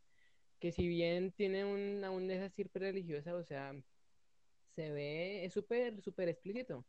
O sea, y usted en ese cuadro, se lo, se lo juro, pues usted puede ver orgías, usted puede ver, digamos, voy a ser un poquito más grosero, usted puede ver penetraciones, y se puede ver un montón de cosas súper locas, y tiene su cosa religiosa, pero ya se nota que no es como el típico el típico Rafael Miguel Ángel que era un religioso, o sea, pasivo, o sea, es- ya eso fue un desapego más, más radical. O sea, por eso yo Ok. pues, Es que, o sea, el hecho de también tomar... Espera, espera, espera que ella tampoco ha opinado, Xiomara tampoco ha dicho si realmente fue una transición o no, no te aceleres. Ah, Dale, continúa, no te. No, pues es que yo también tengo como que la pregunta, Nicolás, porque sí se toma como bastante la, la religión en ese nuevo pensamiento, porque todo era como religión, pero también como decía Carlos, que otra forma de ver esa religión como algo más adentrado a la realidad, como mostrarlo, no sé, desnudamente de cómo era en esos antepasados y así, no sé. yo, Es que yo, o ¿sabes sea, yo qué lo que pienso? Juanpi, lo que usted dijo, yo lo veo como oportunismo, ñero. Uy, ¿sabe qué? Yo No, creo que, o sea, no, no, no, y es que el es cierto, término exacto para el es cierto, comodín, es, pero pero es que esa es la, eso era incluso lo que yo iba a decir, marica, ¿sabe? Yo también porque creo que es una transición, weón, porque yo diría más que la iglesia se aprovechó de estas mentes esta época, marica, y claro, marica, la iglesia hoy en día está cagada de la risa porque tienen ceras edificaciones y que hicieron tiempo después, ya dejaron que la gente hiciera lo que se le da la gana y es cuando llega Goya y todo este tipo de manes que ya empiezan a plasmar el arte, pero del lado contrario, lo que ya llama Carlitos, que es realmente muy creepy. Ok. Eso es lo como yo lo interpretaría, marica. O sea, ya la iglesia ya tiene sus esculturas, tiene sus edificaciones, tiene sus pinturas. Durante ese tiempo, marica, la iglesia no podía decir nada porque ellos estaban viviendo en lo más chimba, ¿sí? Aquí no estoy disparándole a la iglesia, lo maldita sea, pero pues es como yo lo pensaría. No, sí, claro, obviamente la iglesia tenía un poder totalmente distinto al que, ten- al que tiene ahora, aunque aún tiene una posición importante. Pero aún así, el hecho de que yo me refiera directamente al oportunismo, no lo digo pues en un mal sentido, pero sí pues es una base como tal o el comodín al que yo me refería para ellos tratar de dar a conocer su, su arte, la forma en que ellos podían manifestarse, expresarse. Entonces Sí. yo creo que eso sería como realmente el término apropiado. No sé si sería algo despectivo hacia directamente la comunidad artística. Pues usted es un piro, pero bueno. No sé si quieran agregar algo, compañeros. No, pues Sí, no. ¿Qué qué, perdón? Pues con el odio como prefiero no resaltar mi comentario. No, no es odio, sino que pues de todas formas, pues sí es como una especie de medio explicación que le podría pues dar a lo que quería que eran pues estas cosas. Porque pues marica, o sea, ahorita Carlitos dijo que lo que, por lo menos lo que era Da Vinci y Miguel Ángel, todos sus pedidos eran por encargos, marica. Y la mayoría de pinturas que hizo por lo menos Miguel Ángel, ¿para dónde eran? Al Vaticano. Entonces, ah, es- o sea, partiendo de esa base, es donde yo digo, pues la iglesia caga de la risa porque ellos están allá de lo más chimba, le están pintando, le están arreglando, están modernizándose, por decir así. Obviamente les van a dar como este tipo de libertad ya a la gente, marica, porque pues ya, incluso dentro de la arquitectura, marica, la, se sabe que dentro de las mismas, es, dentro de los mismos diseños que hay dentro del Vaticano, marica, hay incrustaciones de oro y toda esa vaina, entonces, ¿sí pilla? Ok. Pero No, no, pues no odio, odio a la iglesia, eso, no odio a la iglesia, no es odio. No es odio, solo la aborrezco. Pero no es odio, pero no es odio. Pero no es odio, ñero, no. Es un término muy, muy falaz para mí. No sé, muchachos, yo no sé. Pues es que eso sí genera muchísimas dudas, diría yo, incertidumbre sobre todo, porque esa época también podría llamarse como, bueno, en cuanto a- al terreno cultural, es como, sí, el arte de vivir, porque la única forma que ellos tenían para darse a conocer y todo esto era ese comodín, la iglesia, y si ellos no pertenecían a eso y no, y no se enfocaban en eso para poder dar a conocer sus creaciones, ¿de qué forma se podría realizar? ¿O ustedes creen que, digamos, en esa época pues con esta evolución del pensamiento y todo, se pudo haber implementado otro tipo, digamos, de institución, a- institución que perteneciese directamente al arte, no a ningún tipo de, yo qué sé, eh, base religiosa, lo que sea, o del poder directamente, no de, no de la religión como tal. Uy, no, yo sí la verdad sí lo veía súper jodido. Eso sí lo veo súper jodido, la verdad. Pensar en que hubiera una institución aparte, porque la, como tal las instituciones de educación y conocimiento se desligaron y pudieron ser independientes hasta mucho después. Ya también quitando la dependencia económica que se tenía de la iglesia. Porque para ya que para que Jean Paul aumente su desprecio no odio un poquito más, Le daré un datico, digamos que Miguel Ángel, el Papa Julio II, que fue el que le mandó a pintar la Capilla Sixtina, el, el juicio final, y toda, el- toda la bóveda. El man fue ne- renegrero con Miguel Ángel, o sea, le exigía en poco tiempo los resultados porque pues era, e- ese era un mausoleo para él, o sea, era para, era la tumba del, del Papa. Y el man fue re, mm, rachepé con el pobre Miguel Ángel, o sea, le exigió el resto.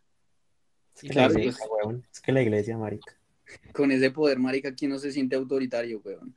No, Baila, o sea, Y, es que realmente eso sí es y complicado. estamos hablando de una época donde aún así, no sé si estoy mal todavía, pero creía que estamos hablando de una época donde hasta la iglesia tenía más que los mismísimos reyes. Obvio, sí, claro que sí. Sí. Obvio.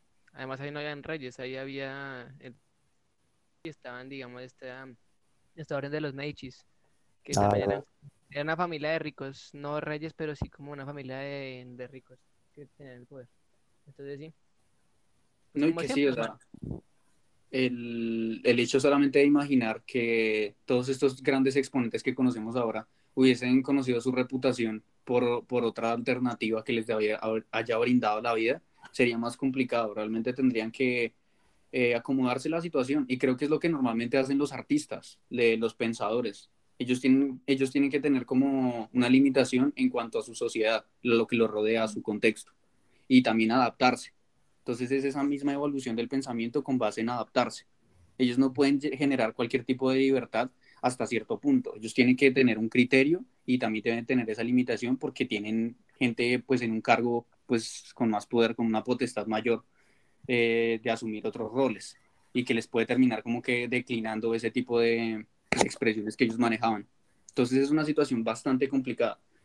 Pero no, sí, vamos, yo creo que la- para conclusión de directamente lo que mencionábamos del desapego y todo eso, sí, yo creo que podríamos dejarlo en varias dudas, incertidumbre, caos, ah, demencia, eh, odio hacia la religión por parte de Jean Paul. y, y por último, eh, sí, dejarlo en una época transitoria y esporádica en cuanto a esa evolución.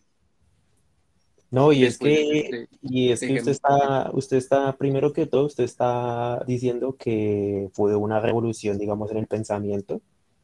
Bueno, no sé si lo dijiste así, si fue revolución. Bueno, el caso fue como que un cambio de pensamiento. Exacto, eso. Y a raíz de esto, no olvidemos que para esta época teníamos al mismísimo Nicolás de Maquiavelo. Uy, marica, eso es verdad, ñero. Marica, no hemos hablado de obras literarias, ñero. Qué putas con nosotros. Aquí están hablando de arte, no, no, ¿qué, qué para ustedes qué es No, arte? ñero. Venga, salgámonos ya de esto. No. Otra vez el cero. ¿qué es esta mierda, ñero? No. Esto me parece una hijo de puta falta de respeto, marica, y yo, no se me ocurrió, weón. ya Marica, ahora sí vamos a despilfarrarnos en, bueno, el príncipe. Bótelo, ñero, de una. Creo que Carlitos sabe más de ese tema, la verdad. eh, Cuéntanos, parce, esta crítica, ¿qué hace, weón? ¿Qué implica esto, weón? Porque hay gente que tergiversa el concepto del príncipe, ¿no? Lo que forja como tal la idea central. Bueno, es que el, el Príncipe, ese, ese libro es... Primero es un libro que también a día de hoy yo creo que depende mucho de, de la persona de leerlo, porque yo intenté leerlo la primera vez y me pareció tan harta esa vaina que lo tiene. O sea, vaina tan harta porque, o sea, es un libro político, pero, o sea, haga de cuenta, si usted le dicen, voy a dar un ejemplo, si usted le empiezan a decir como no, que en 1985 el Palacio de Justicia y la toma de Palacio aquí en Bogotá influyó para tal o cual. Y si usted no sabe de eso, o sea, ya, ya se perdió la historia de Colombia. Entonces, ya, chao, papi. y el príncipe sí es el triple peor, hermano. O sea, el príncipe ya le empieza a hablar como no, que las guerras que habían entre los duques de Florencia y el duque de... Y uno como que, hombre, yo no tengo ni pinche idea de que, eran, de que eran provincias y yo no sé qué... O sea, se pierde el resto, pero es una como mi crítica al libro, ¿no? Como que no es muy inculto para... muy poco europeo para eso. Muy poco europeo, severo comentario. Severo comentario. ¿Tú quisieras agregar algo acerca de, del príncipe de Xiomara o Jumpy? No, parece, estoy de acuerdo con que eso es muy harto, weón. No, pero es que... como la reforma tributaria. ¿Quién se va a leer todo eso si no? Qué verga. Usted es el único europeo que, usted es el único europeo que quiere hablar de- del príncipe, ya en serio. No, pero es que, marica, pues no sé, es que en cuanto al ámbito político y todo eso, normalmente que tienden a coger ese tipo de, de, de obras, perdón, así súper antiguas o que tienen algún tipo de reconocimiento o controversia. Y sí, las tergiversan, ñero, terminan construyendo una idea totalmente distinta de lo que realmente es. De que el fin justifica los... Lo, ¿Cómo es que es? El fin justifica los medios. El fin justifica los medios, sí, señor. Sí, Es una pero idea muy maquiavélica. Ay, ese comentario. Uy, reimpuesto, ñero. Qué verga. Bueno, cuéntenos ustedes qué exponentes consideran que son importantes en las obras literarias así de, del renacentismo. Gabriel García Márquez. Exponentes así, no, no tal como obras, sino... Au. Ay, no, sea serio, hermano. P- Ay,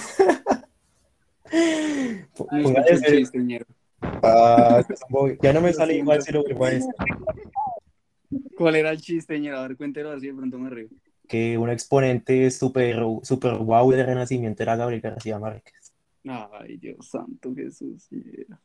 Ah, Bueno, continuemos. Ayúdame ahí, parce. ¿Qué obras tú consideras importantes o exponentes?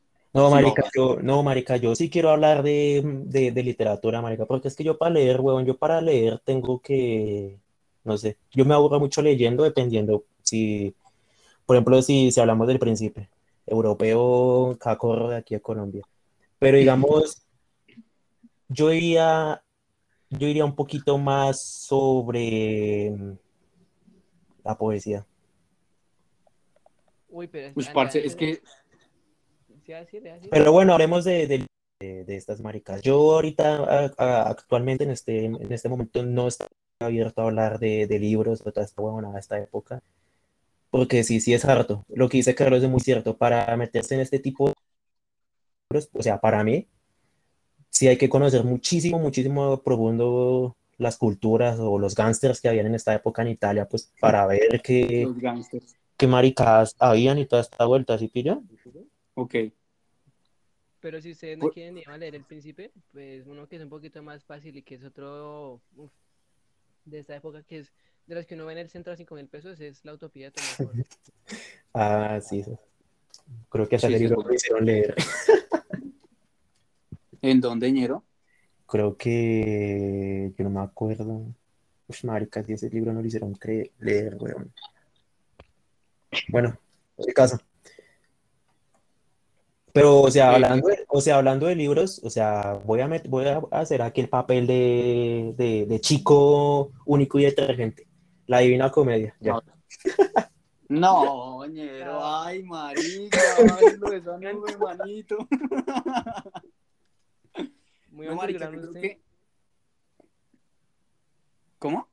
muy underground, nadie conoce ese libro. Nadie Ah, lo sí, conoce. pues. Marica, Aquí- es la primera vez que escucho eso. La Dina, Aquí- ¿esa de aquí- quién es, weón? Aquí en el programa tenemos un piro que se la pasa diciendo es underground. Es que está aleto. Escaleto, es re oculto, ñero. Esa no se puede mostrar a nadie, manito. Pero no, sí, perdón por decepcionarlos, pero yo hablaría desde la Divina Comedia, realmente. No, pero, parce, también podríamos mencionar exponentes tesos como, yo qué sé, eh, William Shakespeare, ¿no? Pero Shakespeare Uy, es sí. después, ¿no? O si es de ahí. Pero también pertenece. Sí pertenece a los finales, o sea, pre- hace parte en pocas palabras. Ah, bueno, entonces así sí. Apenas Pero sí, me parece que poesía. también es, es como recargar eso. Y que yo creo que todo este tipo de creaciones sí es base, con base en un contexto social, en una cultura como tal, en todas esas limitaciones que implica el hecho de crear un libro, porque pues es bastante complejo. Entonces, no sé, o sea, también, Marica, es que eh, está hasta la... Creo que Don Quijote también es de eso, de, de ese momento. Sí. De Cervantes. Marica, es que hay muchos exponentes que uno puede dialogar, pero no sé, o sea, no sé si tienen uno específico en el que ustedes quisieran como entrar en controversia. Uno en común, si quieren. A ver. Exacto.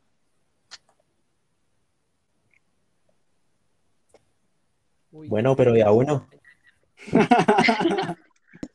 ¿Qué Ay, te? Parce, ese que, marica, el que nos hizo leer Hilda, huevón. Ese, en la ¿La Iliada? de Ese hijo de puta Ah. también.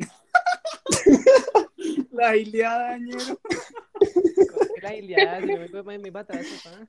No, pero No, el Lazarillo de Tormes es de esa época, ¿cierto? No, espera, No, aquí respondiendo, respondiendo a este men, sí nos hicieron leer la puta idea, weón. ¿En serio? Sí. Qué chimba hay que dejarte. Pero también el asa- a mí me suena que el asadillo de Tormes es de esa época, ñero. Ah, no, sí, es que vea, e- ese- esta época entre Edad Media y Renacimiento tiene muchas obras en el anonimato. O sea, no querían ser famosos, tenían eh, esos típicos del cantar del Cid, el asallo de Tormes. Eh, uy, no, ahorita no me acuerdo, es que usan muchos de esos, de esos como cortos anónimos, sí. Bueno, ok. También yo creo que un exponente importante, a ver si de pronto- yo creo que pues a ustedes conocen a Erasmo, ¿no? Sí, obvio. De Rotterdam, claro, el, el holandés. Erasmo de Rotterdam, sí, sí. Ok. Eh, ese también es un exponente teso. Eh, ¿qué otro podría ser así como interesante? Hay uno también que de hecho no es muy hablado, que de hecho yo lo conocí fue buscando sobre la peste negra, que es bastante interesante por eso, se llama Giovanni Boccaccio. Creo que Giovanni, no, bueno, Boccaccio, es casi contemporáneo a Dante, de Mm. 1300 y esto. Y él mantiene un libro llamado El de Camerón, o sea, otro libro así súper jodido como de la Divina Comedia. Pero ese libro tiene algo muy interesante, es que tiene, es un recuperatorio de hartos cuentos y uno de los cuentos habla sobre, como un relato sobre la, sobre la peste negra. Es como una, como que relata lo que sucedió por esos años de la peste, que eso fue 1350, o sea, eso, ese es otro, pues muy poco, yo creo que de pronto no lo han escuchado, Boccaccio. No me suena, a mí no. Boccaccio sí lo había escuchado, pero no he leído nada de él, la verdad. No, y ese es jodido de leer también, como toda esa gente me jodía leer. No, pero es interesante porque también yo creo que el público que nos escucha de pronto le llama la atención de las obras que también hemos mencionado y todo esto, pues cool porque como que uno va enriqueciendo, ¿no? Termina adquiriendo un bagaje intelectual un poquito más amplio y un criterio sobre todo. No tienen delirios de europeo como usted, sí. papi, Nicolás, papi, Nicolás. Ah, sí. Qué parche. Pero bueno, sí, eh, no sé qué más podríamos agregar acerca de esto. Está bastante interesante la conversación pues acerca de, lo- de las obras literarias, pero creo que Yo no Pues sé sí, si, han escuchado algo acerca de la novela morisca o algo así. no, ¿No? yo no. No, ni idea, No. Me Ah, bueno, entonces no hablemos de eso. ¿Cómo salió eso, ñero? Yahoo Respuestas, manito? No, desa- desarrolle, desarrolle la idea. Cuéntanos. ¿de No, la trata? gra- no, la gracia es que pues todo el mundo es, es que, o sea, realmente hablar de este tipo de vainas, así como dice Carlos, aquí es muy harto porque lo que digo, o sea, sí hay que meterse mucho en el, en el papel de estas vueltas. Pero bueno, ya para si vamos a hablar de este tema de, de literatura ya un poco más general, creería que podríamos partir de Don Quijote de la Mancha. Mm, pero con énfasis en qué? Como así que con énfasis de que pues estamos hablando de tipo No, o sea, de- sí, o sea, está, va- pues vamos a realizar pues un diálogo acerca del libro, pero alguna parte en, particu- en particular. Pues es que de todas formas todo el libro ya es como que entretenido, hablándolo así en simples palabras. Porque creo que esto Pero- entra de esta maricada de... O no sé si estoy aquí confundiendo términos. Mm, no sabría responder eso. No sé si alguno sabe. Ahora no me acuerdo técnico de eso. Pero bueno, entonces a ti, ¿qué te pareció? Chévere. Me gustó porque sí. Xiomara, cuéntanos a ti qué te pareció Don Quijote. ¿Es sexy el chico? Eh, extenso, largo. Bueno, pero cuéntenos alguno, por favor, mencione algo. Hablemos de Dante, la Divina Comedia, eso sí me lo sé. Entonces, A ver, hablemos bueno, de- pues A sí, ver, hable- vamos a- pues sí, entonces hablemos, hablemos de Dante y la Divina Comedia, porque La, pues la más underground. la más caleta, la más caleta. Hágale, hágale, hágale. Cuéntanos a ver, ¿tú qué piensas acerca de esta obra magistral? ¿Yo? Sí, tú. No, que, que todo es muy loco, porque como al enterarse de que todo fue un sueño, de cómo él perseguía, no me acuerdo el nombre, a su amada, eh, pasar por distintos, em, no sé, círculos del infierno y encontrarse ciertas personas arrepentidas o personas que uno no esperaba encontrarse ahí. Es que no me recuerdo los nombres, pero sí, como papas y todo eso, y grandes poetas también. Y que ya al final al Dios Supremo, que todos creen que, que existe, al Dios Supremo, ahí se despierta y ahí uno queda con un vacío gigante porque tanta emoción ahí metiéndole en todo el pedazo del libro y al final como que fue madre, ¿qué pasó? Se despertó preciso en el, en el momento que uno quería saber qué, qué pasaba ahí. Ok, ¿tienes alguna crítica hacia él? Que estuvo chévere. Eh, No, algo que de pronto te haya disgustado. Marica, estoy hablando como ya. Disgustado. Algo que no te haya agradado del todo. Pues el final, el final que lo deja uno como abierto ahí. Puros finales de Netflix, a lo bien. Se piró con los comentarios que salen. Ay, no. Y Car- Carlos, ¿tú qué piensas, weón? Que estuvo No, chévere. pues, o sea, ahora sí se perfecto porque yo conozco gente muy, muy poca que lee la Divina Comedia. O sea, conozco gente que coge el libro y a las cinco minutos me dice que mierda y me lo devuelve. O sea, vaya con esas No, es que sí, parce, eso es, Es eso es todo, todo es para un público en específico, ñero. Cada uno tiene como su, ¿cómo es que se llama esa vuelta, ñero? Cada uno tiene su nicho. Ah, Son nichos distintos. Y es que más que todos los libros de la antigüedad que son súper difíciles de leer y también es como un poco eh, agobiante, ¿Cómo porque cuáles? hay ciertos términos que uno no, no conoce, no sé, como el escritor este, Homero, la em, todo eso. Dante también, Dante también es complicado, complicadísimo de leer. Para decirte que yo solo leí como hasta, no sé, 20 hojas y lo que sé es por, porque nos han dado clase de eso y ya. Ok, pero entonces ahí también vemos el poder de la creación en cuanto a un, a un exponente, un autor. O sea, tenemos también que pensar, tratar de ponernos en los zapatos de la persona, de dicho sujeto, para ver eh, hasta qué punto llega esa creación, ¿no? Esa limitación en su conocimiento, porque para generar ese tipo de, de ideas, tener ese tipo de imaginación, de creatividad en lo textual, o sea, me parece muy cerdo. ¿Ustedes creen que ellos tienen algún tipo de, yo no sé, o sea, no sé si, es que suena muy cerdo, pero bueno, lo vamos a votar, Ñero, para dar tema acá.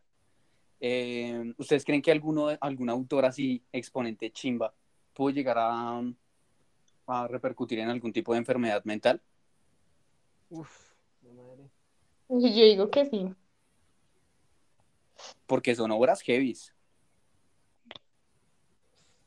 Pues si podemos decir que la homosexualidad es una enfermedad mental, no, aunque eso es un poquito hijueputa, pero Uy, marica, ¿dónde se metió, Ñero? ¡No! no, ¡Ñero, no! ¿Qué hizo, manito? ¡No! ¿Cómo así que homofóbico, Ñero? ¡No! Toca silenciarlo, ¿no? No, relájelo, relájelo. No, parce, es que créeme Aquí- que la sociedad ahorita Aquí Por- por metemos un anuncio. Aquí metemos un anuncio. No, parce, es que créeme, nosotros hemos, bueno, normalmente tenemos polémicas por todo, pero la otra, es, no sé si salió en un podcast, que estábamos hablando, cre- creo que fue en el de cine, ¿cierto, Ñero? Que nos dijimos que el de etnia, ¿te acuerdas que yo que tú habías dicho etnia? Raza, algo así. No, Ñero, pero es que usted había discriminado a, a los afroamericanos, Ñero. Usted dijo, no, es un puerco negro, weón. No, pero bueno, lo vamos a dejar en claro que Carlos no es homofóbico, el respeto. No, no. Es que exprésate. no me deja, no me dejan desarrollar. A ver. A ver, hablemoslo de manera objetiva. Ujú. Si hoy, en, o sea, si hoy en día ese tema es tan delicado, o sea, en ese tiempo hablar del tema de la homosexualidad, imagínense, si ya hablar de... Pero es que digamos que la homosexualidad viene desde hace mucho, cuando los No, griegos empezaron a conocer Obvio. su cuerpo. hombre. Lo que no viene es la aceptación, eso es lo que no viene. Podríamos hablar, si hablamos de homosexualidad, uy, yo no creí que íbamos a tocar este tema, pero si hablamos de homosexualidad y todo esto, podríamos hablar de Foucault, ¿no? O hablamos de ti si quieres. Como mierda. Más parido. Pero no, sí, lo de Foucault estaría chévere también para tratar en un podcast, weón. No lo había pensado. Tal vez nos metamos en un ámbito, mm, sí, de identidad de género y toda esta vuelta en algún podcast. Tal vez. Tal vez tenga- generemos polémica. Pero bueno, ya creo que, Car- Carlos, no sé si quieras agregar algo más. Era más no, por la pues, broma, no, no por No, discriminar. disculpo si puede ser molesto ese comentario, pero pues también lo digo porque de los que hablamos ahorita, Miguel Ángel y Leonardo eran homosexuales. Entonces, hecho. No, y pues que directamente eso no implica que sean menos personas, obviamente, pues, parce, el arte de ellos es... ¿Quién está diciendo eso? Es que usted también se mete por... Es para dejar en claro, para que no llegue polémica. Sí, parce, es que Jean Paul es mi marica, es re cizañero, parce. No, obviamente estamos diciendo, es que marica, normalmente la religión, no, la religión sí me importa un culo, pero normalmente la religión sí tiene ese estándar de que realmente menosprecia a las personas que pues simplemente les gusta alguien de su mismo sexo o algo así, entonces realmente eso no tiene ningún tipo de repercusión mental, o yo no considero que sea así. Parce, personas muy pilas. Foucault me parece un cerdo, huevón. Ese piro es muy áspero. Y pues él era, ya saben, le gustaba el micro. Mucho. Y no, nada, es básicamente eso. Entonces, pues realmente, eh, no sé qué más agregar acá. Pues Simplemente. yo, yo, yo iba a hacer un comentario acerca de eso, pero creería que no, mejor no, no me quiero meter más en problemas. No mentiras. No hágale, sé si, no sé, no sé. Gracias. No sé si de, si de todas formas, por ejemplo, yo no, yo no caía en cuenta, bueno, sí sabía, pero no me acordaba que, digamos, Miguel Ángel era homosexual. Pero es que también sabe qué pasa, marica. O sea, hoy en día incluso también sé que los homosexuales son como que unas personas que aman mucho como que arreglarse, vestirse bien, si me hago entender. Entonces creería que este tipo de pensamiento, no es bueno, este también pudo haber afectado, digamos, su manera de expresar las cosas, ya como sus tallados o sus pinturas, ya Uy, parce, no lo había un pensado. poquito, un poquito a eso. Porque es que hay una vaina que se llama, ah, no me acuerdo. Bueno, es como una especie de, sí, pues en pocas palabras lo que quiero llegar es eso, de que digamos como que las personas homosexuales, o sea, en este caso ahora estoy hablando es de Miguel Ángel, Eh, puede que su forma de ser sea arreglarse, sea esbelto y toda la cosa, eso también pudo haber afectado o pudo haberlo impulsado a que él también mantuviera ese tipo de costumbre que él tenía para expresar sus, sus vainas. Claro, por medio de la técnica y ese tipo de perfeccionamiento hacia el mismo arte. Entonces, era, era otro tipo de amor, weón. y creería yo, que, cre- creería yo que incluso ese amor propio que él se tenía también pudo haber sido una influencia para que pudiera ver lo que dije ahorita, haber tallado o grabado sus obras. Esa técnica de detalle también puede implicar en eso, sí, es- tienes razón. Mira que no lo había pensado así, pero realmente sí lo puede ser así. Sí puede ser. ¿Ustedes, ustedes qué piensan, chicos? Y chicas, ya bueno, ¿Quiere- quiere- Jampi Pues quiere ver cómo rompe. Precisamente por eso fue que lo dije, ¿no? Que quede claro, güey. Porque Sí, claro. influyó mucho en su estilo, evidentemente. Es básicamente eso. No, sí, eso sí es bastante importante. Y yo, por ejemplo, no lo había tomado en cuenta. Es algo que por lo menos sí aprendí, porque no sabía acerca de ello. Y bueno, no sé si quieran agregar algo más. ¿Les pareció cool el podcast? Sí, bastante. Estuvo bastante interesante, súper divertido, dinámico, todo. Gracias por todo. Sí, estuvo chévere. Gracias. No, saben que están totalmente invitados cuando quieran del tema que quieran, solamente pues nos, nos escriben. No sé si eh, Xiomara Balfin, si quieres participar en el, en el que te había mencionado, de Si se quiere el amor. Uy, pero ¿cuándo, cuándo sería la grabación? Porque eso sí no, la verdad, ni idea. escuchado. Pues yo te envié el cronograma. eh, y no sé, eh, Jumpy, no sé, bro, si tú le dijiste también a, a Carlos, bro. de Carlos, mucho que le llamaba la atención lo del renacimiento y que fue lo ¿Creación? ¿Fue la de creación del universo? creación del universo. No me acuerdo ahorita. No, pues si algo ahorita te pasamos el cronograma, bro, y lo revisas, lo que te guste o si quieres implementar un nuevo tema. Eres libre ahí. Sería Sí, chévere agregar eutanasia. Había De una. Eso, sí, te- si te gusta de una. ¿Te agrada ese tema? Sí, Dale de una. Si quieres lo cambiamos por el de si sé que el amor y eso lo hacemos aparte y te metemos en eso. sí, dale, sí. Sí, porque eso Dale. sí me corchan porque no sé nada acerca de él. Es que aquí el man, eh, perdón, perdón, el caballero, eh, Nicolás, dijo que, ah, es que, es que va a ser buena idea hacer algo sobre el amor porque vamos a traer a una invitada y como es mujer, pues ella nos puede dar su opinión. Qué piro tan despectivo, ñero. Marica, me bajó un escalafón re paila, ñero. Menos mal yo no tengo visajes con, con feministas. Uy, casi cago en el término, ñero, no. Ñero, te voy a dar este podcast rapidito, manito. Bueno, los que se van, ¿no? Y aquí les había dicho que también le llamaba la atención lo de creación del universo, pero creo que ese tema sí, uy, todavía falta harto para eso. Entonces, Pero a, a- creo a Carlos que le gusta ese, ¿cierto? Sí. creación del universo. Dale, perfecto. Entonces, si quieres eh, estar en ese, nos avisas y montamos la vuelta ahí. Y pues yo te estaría avisando, Xiomara, para, para cuadrar el de eutanasia, ¿vale? Que básicamente sería el sí. Ah, no, mentiras, no. No, no dije nada. O pues si quieren tener mi opinión sobre el amor. ah, en ese... Si también quieres, pues estaría cool porque pues ahora solamente hombres aquí, pues está algo extraño. Entonces, pues sí, Sí, también dale, está pues, chévere pues la pues, percepción acerca de...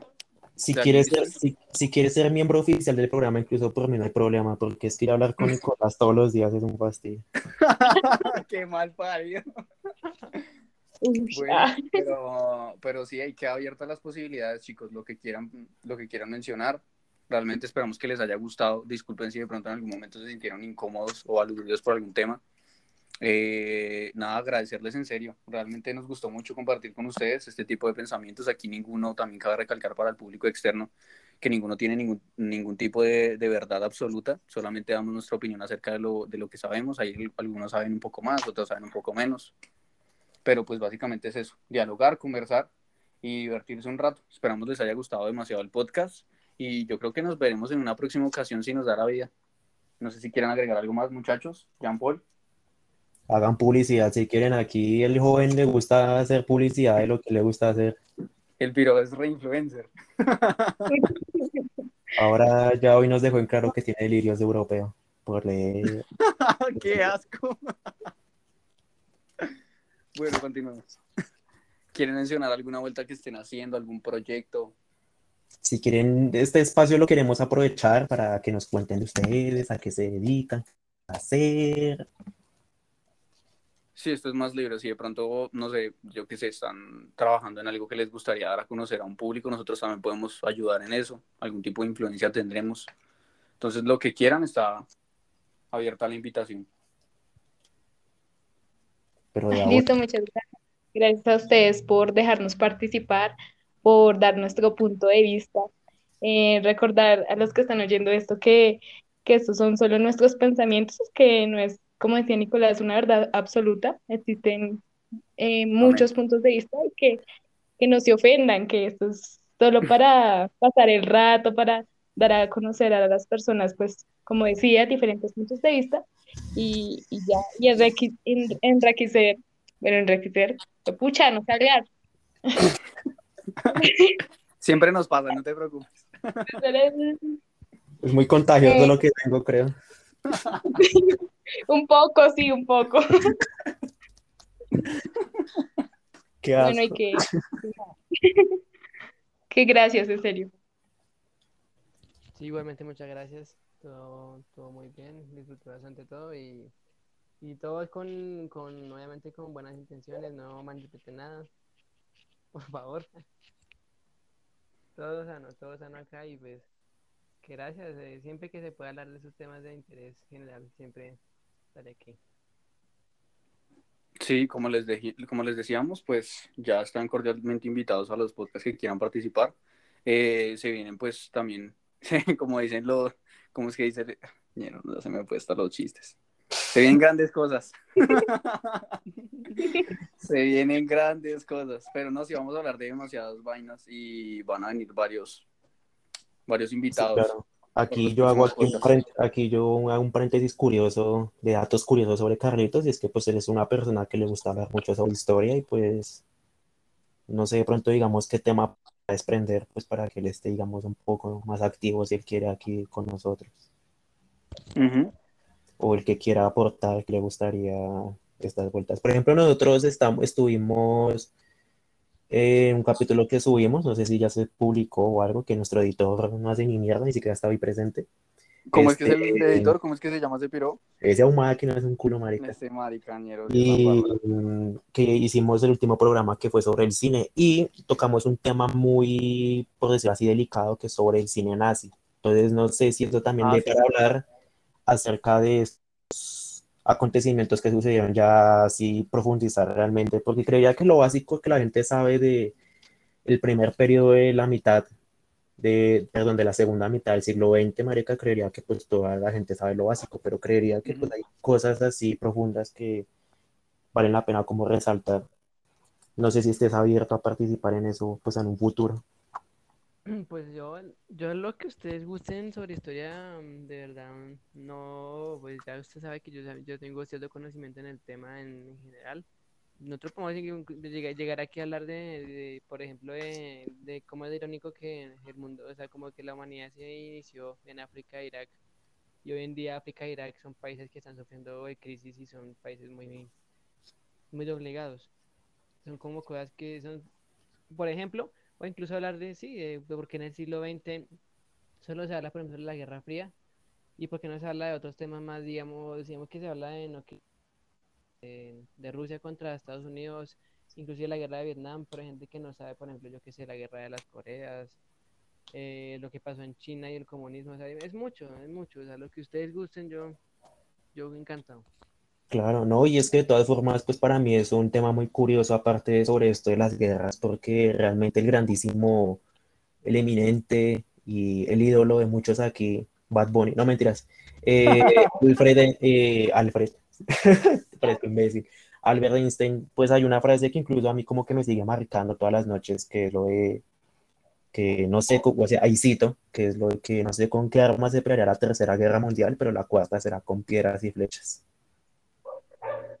Uy, qué buena forma de Entonces, realmente, si es un tema, podríamos también llegar a indagar de cómo podría ser un futuro, ya sea, digamos, posapocalíptico, vainas así. Sí, claro. Se puede especular sobre cualquier tipo de teoría. Exacto. También.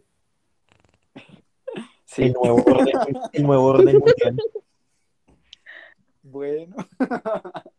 Pero no, en serio, muchísimas gracias a todos y parce Jampi, a ti yo siempre te agradezco si seas un hijo de puta grosero. De Ay, lambón de mierda, lambón de mierda. No, pero en serio sí, muchísimas gracias parce por estar de nuevo aquí. A Xiomara, a Carlos, en serio, muchísimas gracias por todo. Y nos veremos en una próxima ocasión. Que tengan una muy buena tarde, noche. Día. Gracias igualmente. Igualmente a ustedes, gracias. Mucho éxito con todo esto, gracias.